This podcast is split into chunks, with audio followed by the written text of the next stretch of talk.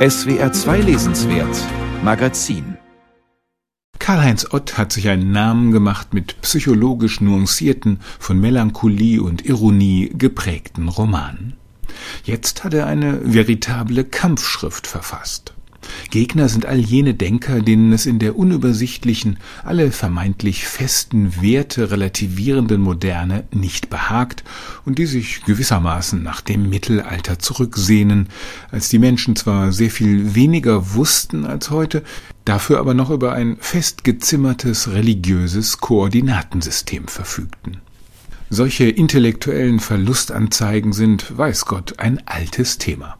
Die Aufklärung hat die Gegenbewegung der Romantik hervorgebracht, und spätestens seit dem 19. Jahrhundert wird der lärmende Triumphzug der Moderne in Wissenschaft, Medizin, Technik und Ökonomie begleitet von der melancholischen Musik einer rückkehrsehnsüchtigen Vernunftkritik, die genau weiß, wo die Menschheit falsch abgebogen ist auch wenn die Antworten im Einzelfall unterschiedlich ausfallen mögen. Die einen sehen die moderne, sich den Stimmungen des Volks unterwerfende Demokratie und die Spaßkultur für die Massen als Grundübel. Andere machen das Verhängnis im historisch-kritischen Denken der Aufklärung und in den emanzipatorischen Idealen der französischen Revolution aus. Oder noch früher in Martin Luthers Protest gegen die katholische Kirche. Für Nietzsche war bereits Sokrates mit seiner ironischen Rationalität der Totengräber des mythischen Weltzeitalters, und auch Heidegger stellt das ganze abendländische Denken seit Platon in den Verdacht der Seinsvergessenheit. Auf Heideggers Spuren hat der französische Philosoph Michel Foucault die Repressionsmacht der neuzeitlichen wissenschaftlichen Diskurse in raffinierten Analysen vorgeführt. Im Gegenzug gefiel sich Foucault darin, die ehrlich offenen Unterdrückungsmethoden des folterfreudigen Mittelalters sowie die Theokratie der iranischen Mullahs zu preisen.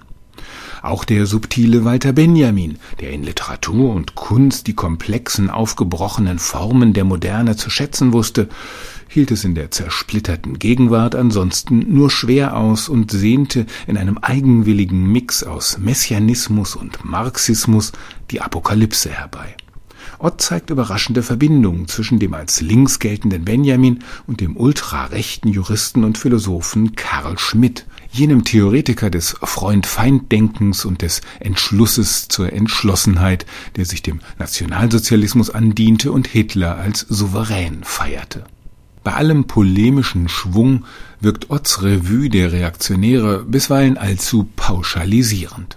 Historische Entwicklungen, philosophische Argumente, literarische Provokationen und aktuelle politische Aspekte werden vermengt.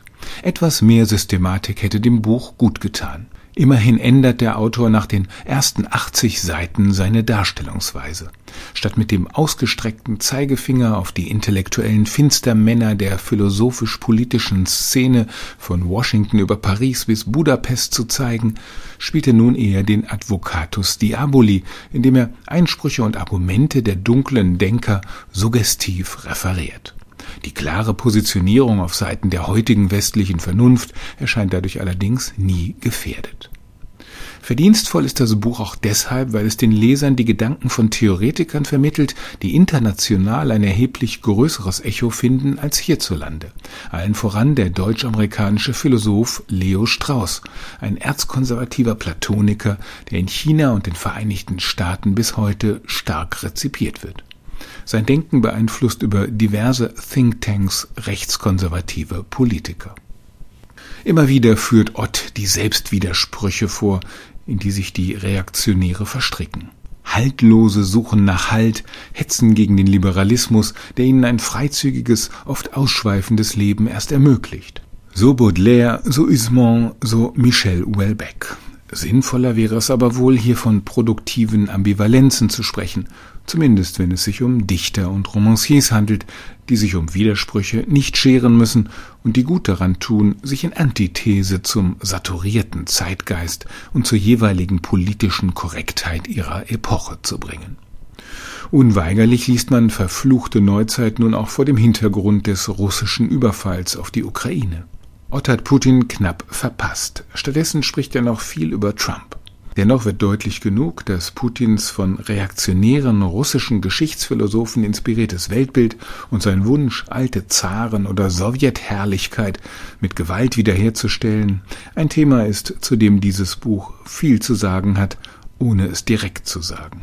Von daher eine aktuelle, eine brisante Lektüre.